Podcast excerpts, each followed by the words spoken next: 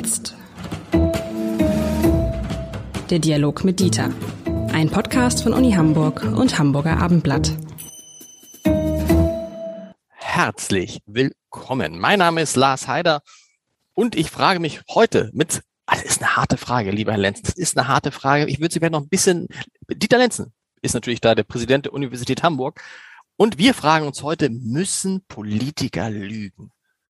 Das war, ist das Ihre Frage gewesen? Das war Ihre Frage, Herr Lenzen, oder? Äh, müssen Politiker, äh, sowas würde ich nie sagen. Ich würde sagen, müssen Politiker so sprechen, wie sie sprechen. Aber Sie sagen gleich lügen. Äh, ja, das äh, ist zumindest in der Frage enthalten. Äh, ich, könnte Sie, ich könnte Sie ja umgekehrt fragen, wieso meinen Sie, dass Sie nicht lügen müssen? Na, man hat ja immer den Anspruch eigentlich, dass ein Politiker, wenn er was sagt, die Wahrheit sagt und weil er nicht immer zu dem Zeitpunkt, in dem er was sagt, weiß, ob es die Wahrheit ist oder ob sich die Wahrheit so entwickeln wird, wie er glaubt, dass sie sich entwickeln wird, spricht der Politiker dann so, wie er spricht. Ja, jetzt haben wir schon eine schöne Differenzierung implizit drin, nämlich äh, ob er das tut, was er gesagt hat, oder ob etwas wirklich so war. Ich glaube, wir müssen drei Zeiten unterscheiden, äh, auf die sich Wahrheit bezieht. Das eine ist ähm, die Wahrhaftigkeit in Bezug auf eine Vergangenheit. Äh, wenn ein Politiker vor einem äh, Untersuchungsausschuss etwas äh, aussagen soll über die Vergangenheit, aber dies oder jenes gemacht hat, dann ist er natürlich verpflichtet, die Wahrheit zu, zu sagen. Das geht gar nicht anders, weil es ja praktisch ein Gerichtsverfahren ist. Ähm, das ist aber etwas anderes, als wenn man etwas über die Gegenwart sagt, womöglich über die, über die Einschätzung der Gegenwart, ähm, über das, was man gerade tut. Und es ist nochmal was anderes, als äh, Äußerungen zur Zukunft, was man vorhat, Versprechungen und so weiter. Äh, mit anderen Worten, ähm, wir äh, müssen diese Entscheidung treffen und eine weitere, die sich bezieht auf die Frage, ähm, was ist denn der Gegenstand von Lügen? So, Lügen können sich beziehen auf Fakten. Also etwas kann einfach in Wirklichkeit anders gewesen sein, als es behauptet wird. Also wenn jemand im Untersuchungsausschuss sagt, ich habe nie mit dem gesprochen, es ist aber so, dass er gesprochen hat, dann ist das natürlich eine Lüge äh, gegen ein Faktum. Äh, so. Es kann aber auch sich beziehen äh, auf äh, eine, eine, eine Behauptung, ähm, die sich auf die Gegenwart bezieht, äh, dass das und das der Fall ist. Ich weiß es aber gar nicht besser, deswegen habe ich was Falsches gesagt. Das ist dann keine Lüge. Und die dritte Variante ist natürlich nochmal äh, äh, Meinungen. Ähm, Meinungen beziehen sich häufig sehr stark auf Gegenwart. Das heißt, ich meine, man müsste, und dann geht es los, oder auf Zukunft etwas so oder so machen. Oder ich meine, dass der äh, Kollege sowieso als Politiker äh, unehrlich ist oder unkompetent oder sowas das Ding heißt ja Meinung und nicht Deinung, also die kann man für sich behalten. Ähm, äh, das kann keine Lüge werden, sondern natürlich kann das eine andere Auffassung als meine eigene sein. Ähm, also mit anderen Worten, wir müssen zunächst mal uns darüber unterhalten, auf was soll Lüge sich denn eigentlich beziehen? Ähm, und ähm, wenn es zum Beispiel darum geht, äh, im äh, außenpolitischen Bereich äh, etwas wiederzugeben, was, äh, sagen wir, ein anderer Politiker aus einem anderen Lande gesagt hat, äh, da kann man nicht erwarten, dass das eins zu eins in die Öffentlichkeit getragen wird. Dann ist es mit dem Vertrauen sofort hin. Das kann man auch als Lüge bezeichnen, aber das ist natürlich äh, notwendig. Deswegen gibt es ja auch den Begriff der Notlüge, der vielleicht hier schon so ein bisschen übertrieben ist. Eigentlich war der mal gedacht dafür, wenn man selbst sich in eine, wie soll man sagen, gefährliche Lage, existenziell gefährliche Lage begibt, dann darf man auch eine Notlüge aussprechen. Aber das erklärt ja, glaube ich, all das, was Sie eben beschrieben haben, erklärt ja das, dass Politiker tatsächlich so reden, wie sie reden, weil sie haben entweder haben sie Sachen, die sie nicht weitersagen dürfen, weil sie irgendwie geheim bleiben müssen, warum auch immer. Oder sie haben Sachen, die ihnen andere in Gesprächen erzählt haben, von denen sie natürlich sagen, die kann ich jetzt auch nicht weiter erzählen, weil sonst denkt, spricht der andere nie wieder mit mir. Oder sie haben Sachen, an die sie sich nicht genau erinnern, wo sie sagen, dann sage ich lieber, dass ich mich nicht genau erinnere, bevor ich was Falsches sage. Und dann führt es halt zu so seltsamen Gesprächen, wie wir sie ja manchmal erleben, ne? wo dann Journalisten, was ich übrigens äh, blöd finde, wenn Journalisten sagen, können Sie ausschließen, lieber Herr so und so, das, das und das, wo du denkst, wenn, wenn, wenn man die Frage stellt, natürlich, niemand kann irgendwas ausschließen. So. Natürlich. So, und das, das gilt insbesondere für Politiker. Deshalb können Politiker auf diese Frage natürlich nie antworten, weil die Lüge das, die, die Lüge ist eigentlich schon da drin, weil zu behaupten, sie können etwas ausschließen, schon das ist nicht die Wahrheit, richtig? Hm, ja, das ist richtig. Die aus meiner Sicht vielleicht schlimmste Lüge, wenn man sie so bezeichnen will, ist das Abgeben eines Versprechens, äh, von dem man jetzt schon weiß, dass man es gar nicht einhalten will. Äh, sie erinnern sich vielleicht vor zwei Legislaturperioden hatte die damalige Bundeskanzlerin gesagt, es gibt mit mir keine Steuererhöhung. Äh, das Erste, was gemacht wurde, waren Steuererhöhungen. Äh, mit anderen Worten, ähm, wenn man schon weiß, äh, in der Phase der Vorbereitung der jetzt kommenden Politik, ich werde das und das machen, behaupte aber das Gegenteil, um diesen Job zu kriegen, das ist eigentlich die übelste Geschichte, denn auf der Grundlage beruht ja mein Wahlverhalten. Das heißt, ich wähle jemanden, der meine Interessen gar nicht wahrnimmt, sondern die von anderen.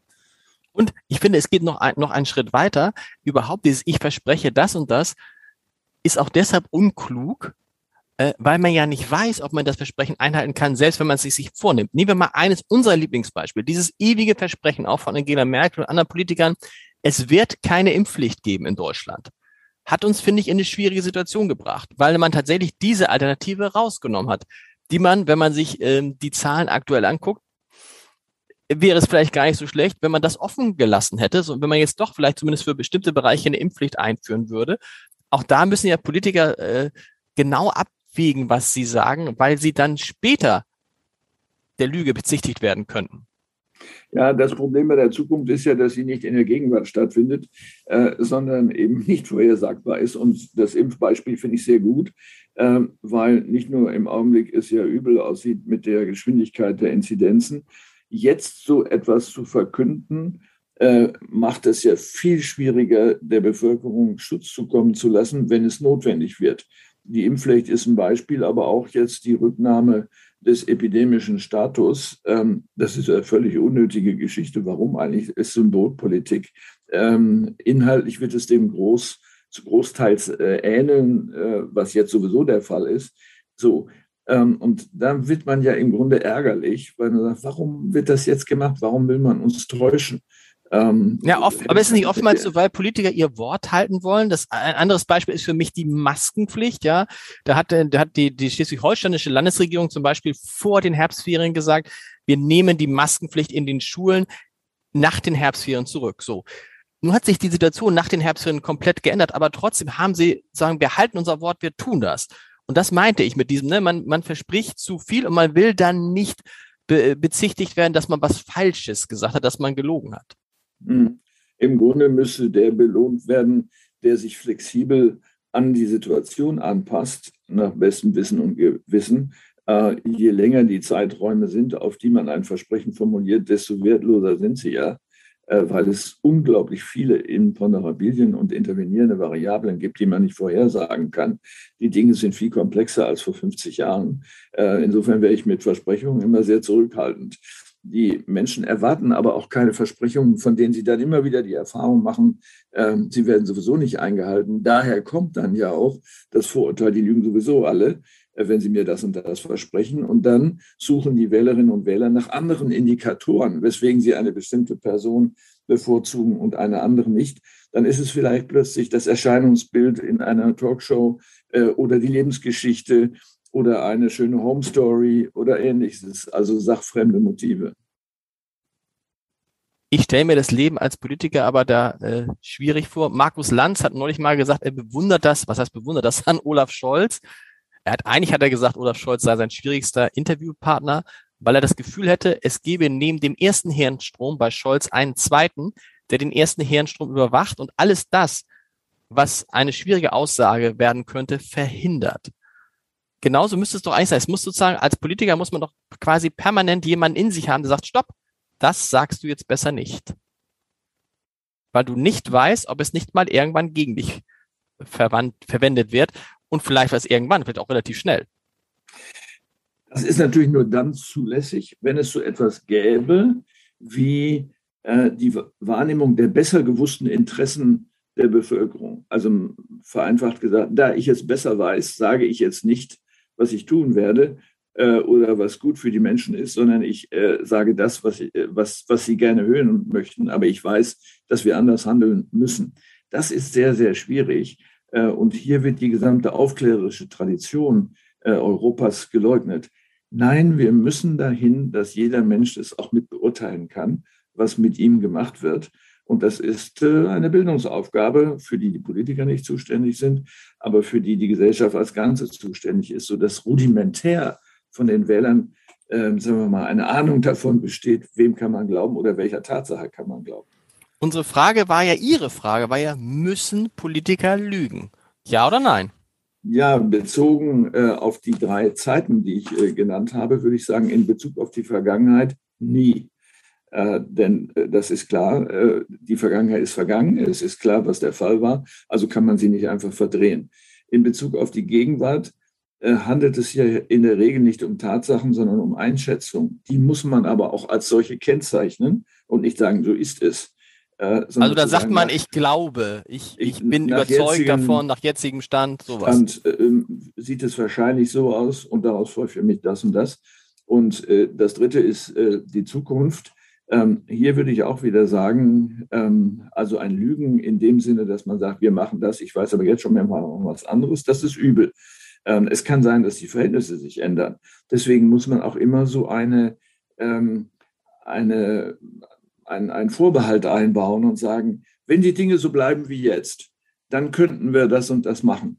Wir wissen aber nicht, ob es folgendes Problem geben könnte. Und äh, diese Geradlinigkeit, die häufig simuliert wird, ähm, führt dann ja möglicherweise auch zu Problemen, gerade bei den großen Themen. Äh, wenn man mal bedenkt, wie viele Klimamodelle es gibt, wo wir nicht wissen, welches am Ende zutrifft, äh, da wäre es unseriös zu sagen, das wird eintreten. Ich weiß noch nicht, ob es stimmt, aber ich behaupte es mal. Und dann muss ich darauf so und so reagieren. Ja.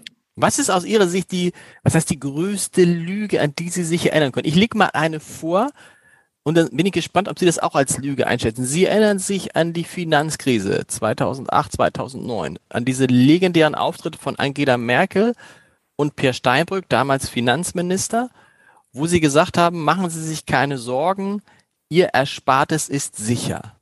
Sie erinnern sich und notfalls stehen wir dafür gerade. Ich würde Stand heute behaupten, das war eine Lüge, denn das Ersparte war nicht sicher. Die Aussage an sich hat aber eben wahrscheinlich auch dazu geführt, dass die Leute sich sicherer gefühlt haben und eben nicht zu den Banken gegangen sind und ihr Geld abgeholt haben. War das eine Lüge? War das eine Notlüge? War das die Wahrheit? Ich würde sagen, es war eine Zwecklüge, ähm, okay. die, sicher ihren, die sicher auch ihren Zweck erfüllt hat. Grenzwertig, denn es bedeutet ja, dass die Politiker äh, bewusst in Kauf nehmen, dass die Bevölkerung unmündig gemacht wird. Das ist genau das Beispiel, was ich eben hatte zu sagen. Ich mhm. weiß es besser, ich sage es dir aber nicht. Äh, ich tue mal so, als ob es so und so ist. Wir hatten ja auch mal einen Arbeitsminister, der den schönen Spruch hatte, der Rente sind sicher. Äh, das stimmte auch nicht. Er hat es wahrscheinlich sogar geglaubt, aber ähm, das kommt häufig vor. Schwieriger sind andere Fälle. Sie fragten ja eben nach einem Beispiel. Franz Josef Strauß machte sich ja nichts daraus, äh, vor dem Parlament äh, wie soll man sagen, heute hätte man es Fake News genannt, äh, zu äh, formulieren. Die Dinge waren ganz anders. Starfighter sage ich als Beispiel äh, oder die Spiegel-Affäre und so weiter. Ähm, das galt damals noch als ein schneidiges Verhalten ähm, vor dem Parlament. Das würde man heute nicht mehr so sagen. Er führt aber dazu, dass die äh, dass Politiker ja deswegen nicht weniger lügen, sondern dass sie besser lügen. Ich erinnere mich noch, erinnern Sie sich noch dran an diese Pressekonferenz mit Thomas de Maizière, als er Innenminister war. Ich glaube, es war nach diesem, war es nach dem Terroranschlag in Berlin. Ich weiß es nicht mehr genau. Auf jeden Fall sagte er dann irgendwann auf eine Frage, äh, ich sage jetzt nichts mehr, denn alles, was ich jetzt sage, könnte Sie verunsichern. Das ist ja dann keine Lüge gewesen, sondern offensichtlich war da was. Aber ehrlich gesagt hätte ich mir an der Stelle gewünscht, wenn er einfach gar nichts gesagt hätte oder wenn er gelogen hätte. Das hätte mich dann mehr beruhigt zumindest. Also als äh, jemand, der auf Aufklärung Wert legt, würde ich ja sagen, ich vertraue dir, dann sag auch nichts, ähm, aber verunsichere uns nicht. Das ist ja nicht nötig, äh, genau. sondern man kann ja sagen, wir wissen im Moment noch zu wenig. Ähm, es ist in Untersuchung begriffen und äh, machen sich keine Sorgen, das ist immer falsch, äh, sondern äh, wir haben die Sache im Griff und versuchen das Beste, irgend sowas in der Richtung. Das hat aber dann, und das sehen wir dann, sehr stark mit der Persönlichkeit und ihrer Glaubwürdigkeit zu tun. Das kann nicht jeder sagen. Und bei manchen würde man dann in Gelächter ausbrechen.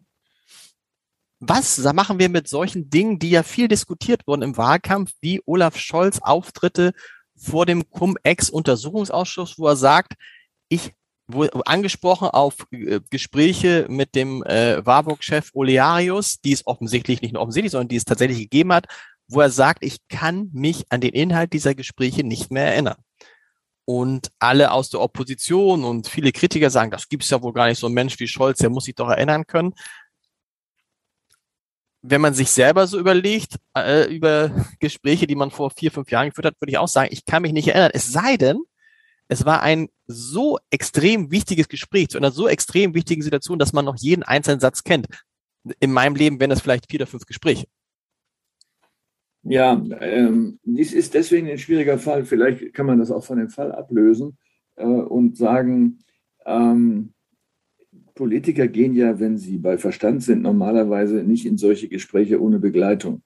Ähm, und normalerweise werden ja Vermerke angefertigt, äh, so mache ich es, obwohl ich kein Politiker bin, denn ich weiß auch nachher nicht mehr, wo wir wieder anknüpfen müssen, weil wir vor einem Jahr das und das gesagt haben. Deswegen gibt es einen ausführlichen Vermerk, sodass man den wieder rausholen kann und sagen, aha, das haben wir gesagt und jetzt machen wir so und so weiter. Ähm, das erwartet man. Nun gibt es natürlich auch hin und wieder Gespräche, ähm, sagen wir mal, die im Vorfeld einer Entscheidung stattfinden, wo man sagt, da wollen wir jetzt aber keinen dabei haben. Das hat natürlich auch was mit dem Verhältnis des äh, Entscheidungsträgers mit seinen Mitarbeitern zu tun. Eigentlich hat man zwei, drei, vier Leute, denen man absolut vertraut, sonst kann man solche Jobs nicht machen. Ähm, und die können auch dabei sein. Nun kann es natürlich sein, dass der andere sagt, also ich mache mit Ihnen kein Gespräch, wenn jemand dabei ist. Das ist ja okay, kann es ja geben.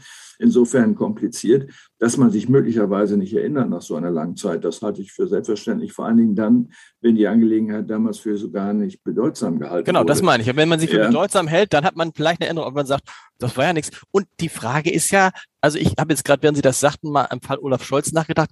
Ich kann mich nicht erinnern, dass ähm, ich ein Gespräch mit Olaf Scholz geführt habe, wo ich, also ja klar, offizielle Interviews. Aber ansonsten war das immer Olaf Scholz dabei. Der hatte keinen dabei. Hm, ja. Oder? Gut, das ist vielleicht eine Frage des Politikstils, ähm, dass ähm, dass man, sagen wir mal, das er selber stark macht und äh, dann auch sein eigenes Erinnerungsfeld ist und sein eigener Vermerk sozusagen. Oder ob man sagt, ich sichere mich lieber ab, das ist eine Typenfrage. Ich selber würde eher dem zweiten Typus zugehören. zugehören. Aber was, was denken Sie, wenn ein Politiker sagt, grundsätzlich sagt, ich kann mich nicht erinnern? Ich, also ich finde das, ich finde es menschlich, grundsätzlich menschlich. Ich, ich vermute da jetzt nichts Schlimmes bei. Weil Sie sagen es, entweder er kann sich erinnern, wenn er dann behauptet, er kann sich nicht erinnern, dann ist es ja schon eine Lüge und das kann im Zweifel für ihn riskant werden, weil es irgendwann sowieso rauskommt. Also wenn man erfahrener Politiker ist, sagt man das dann nicht. Er kann sich, oder er kann sich nicht erinnern, dann sagt er, er kann sich nicht erinnern, oder er kann sich erinnern, dann macht es Sinn, das zu sagen, woran er sich erinnern kann. Naja, also sie äh, zu sagen, ich kann mich nicht erinnern, ist ja als solches noch keine Lüge, die kann auch gar nicht rauskommen, weil man ja ihm nicht beweisen könnte, dass er sich doch erinnern konnte. Äh, man kann ja nur beweisen, dass Verhältnisse anders waren, als sie behauptet wurde. Mhm. Wenn ich sage, ich kann mich nie erinnern, sage ich ja nichts zur Sache. Ich sage ja nur was zu mir. Ähm, insofern ist das schon äh, eine Antwort, die äh, vernünftig ist, äh, die am risikoärmsten ist. Politiker, die mit Ja und Nein antworten, ist schwierig, oder? Als Politiker verlernt man das relativ schnell. Ich, mein, ich finde, man hat das bei Annalena Baerbock gesehen, als die im Rampenlicht stand, plötzlich einmal hat die ganz anders gesprochen als vorher. Da gab es diese klaren Aussagen wie vorher nicht mehr gespannt, wie es bei Christian Lindner sein wird, wenn er in der Regierung ist. Ja, das ist richtig. Das macht einen ganz wuschig, dann zuzuhören. Man weiß gar nicht, auf was man achten soll, äh, weil es ein blauer Himmel mit schönen Cumuluswolken ist. äh, das, ist ähm, das ist ein Problem. Und ich erwarte von Politikern, dass sie damit aufhören. Sie verschwenden meine Lebenszeit, dass mhm. ich mir das anhören soll. Ja. Welchen Politiker hören Sie gern zu, wo Sie sagen, boah, der bringt es auf den Punkt, der redet nicht drum herum. Robert Habeck?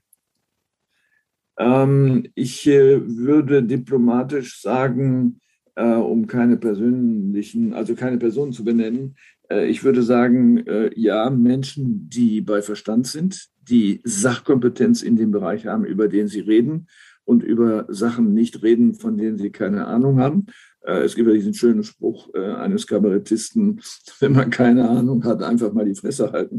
Äh, so, also mit anderen Worten, ähm, das ist vielleicht die Beschreibung des Politikers oder der Politikerin, äh, die mir liegen würde. Möglicherweise kann es das gar nicht geben. Äh, aber Kompetenz, Intelligenz und Bereitschaft, mir etwas zu erklären, mir zuzuhören, fände ich schon wichtig. Denn äh, ich als Teil des Souveräns entscheide, ob er oder sie dort agieren darf oder nicht. Lieber Lenzen, vielen Dank. Bis nächste Woche.